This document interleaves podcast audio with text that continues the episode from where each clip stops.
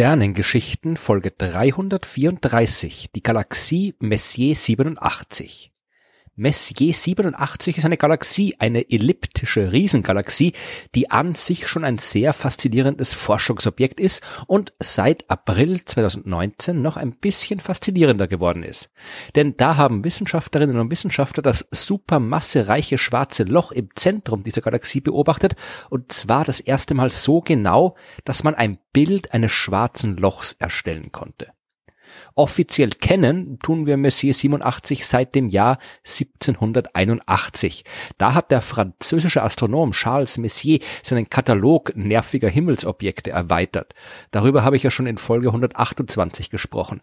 Messier wollte damals alles katalogisieren, was ihn bei der Suche nach Kometen am Himmel gestört hat. Also die ganzen nebligen, seltsamen Objekte, von denen damals noch niemand genau gewusst hat, um was es sich dabei handelt, die aber leicht mit einem Komet verwechselt werden können.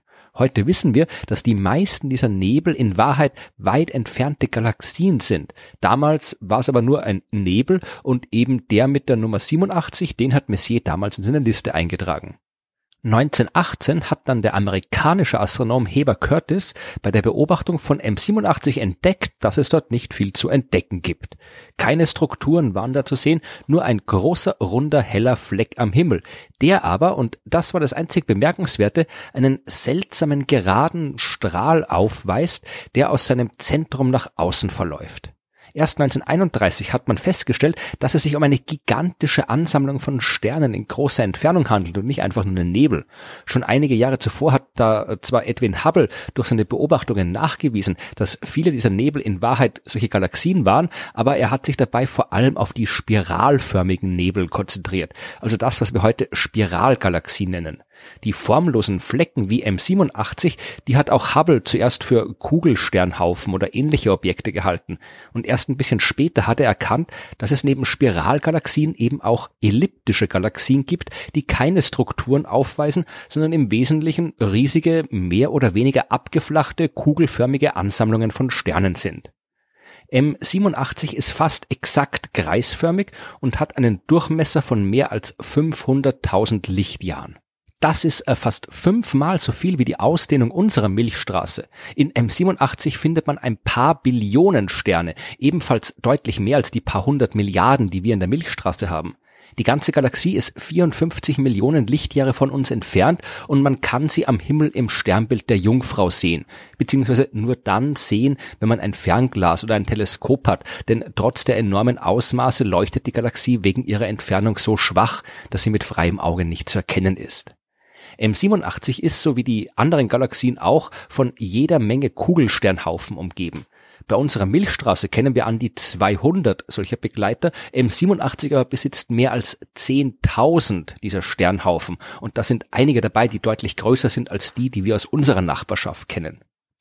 Messier 87 ist eine alte Galaxie oder eine junge, je nachdem, wie man die Sache betrachtet. So eine elliptische Galaxie, die entsteht normalerweise, wenn zwei Spiralgalaxien miteinander kollidieren und verschmelzen. So etwas wird auch in ein paar Milliarden Jahren passieren, wenn die Milchstraße mit ihrer Nachbargalaxie der Andromeda zu einer einzigen großen elliptischen Galaxie verschmilzt.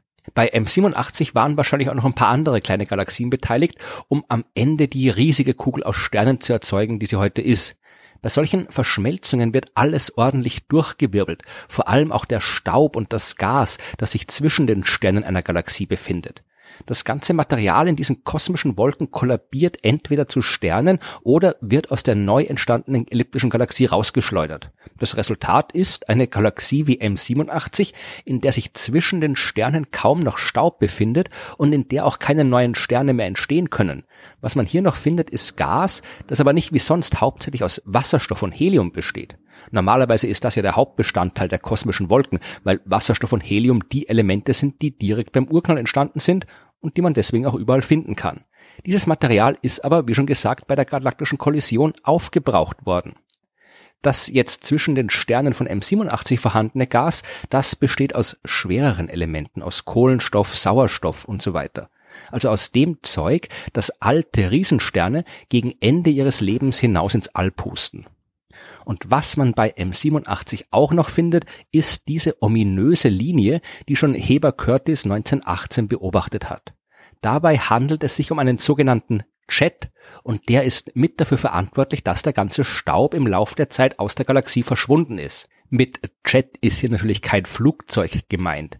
So nennt man in der Astronomie einen Strom aus Materie, der in gerader Linie von einem Punkt ausgeht.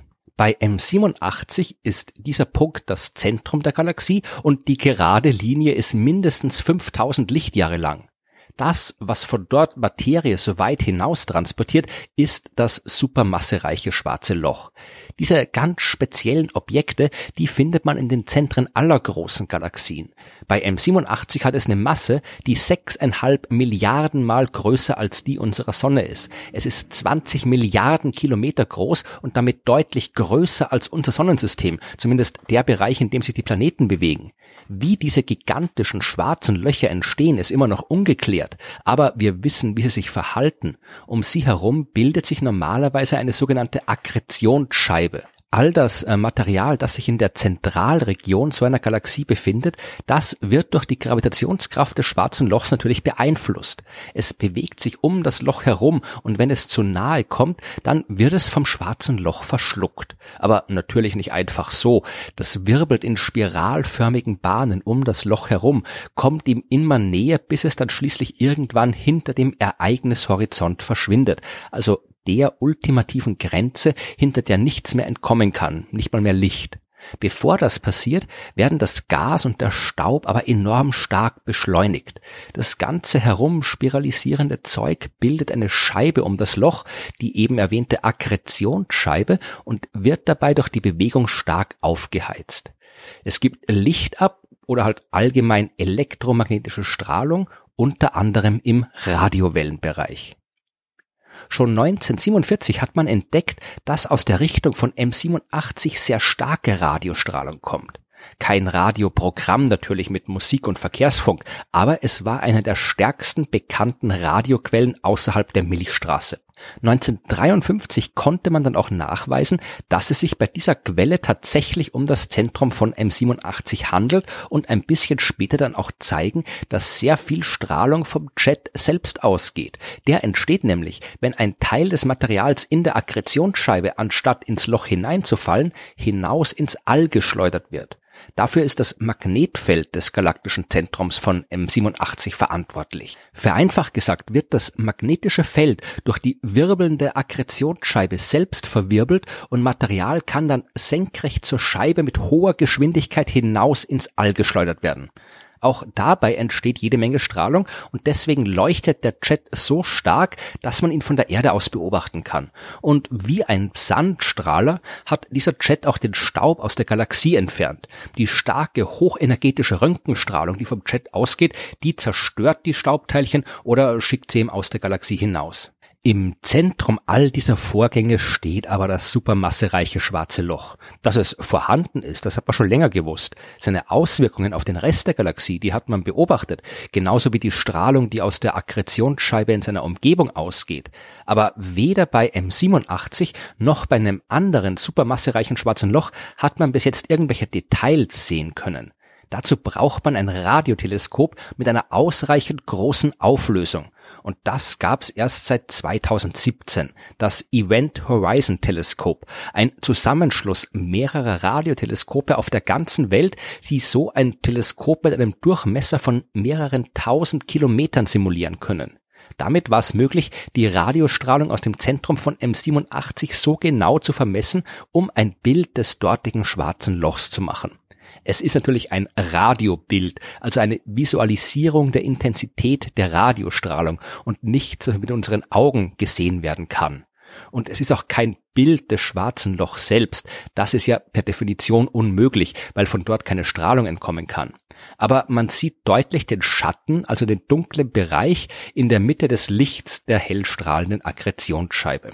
Mit dieser Aufnahme ist Messier 87 noch viel interessanter geworden, als die Galaxie vorher schon war. Jetzt können wir im Detail das Objekt erforschen, das die ganzen Vorgänge antreibt, die das großräumige Verhalten von M87 bestimmen. Wir können besser verstehen, wie die Galaxie sich zu dem entwickelt hat, was wir heute beobachten und wie es dort in Zukunft weitergehen wird.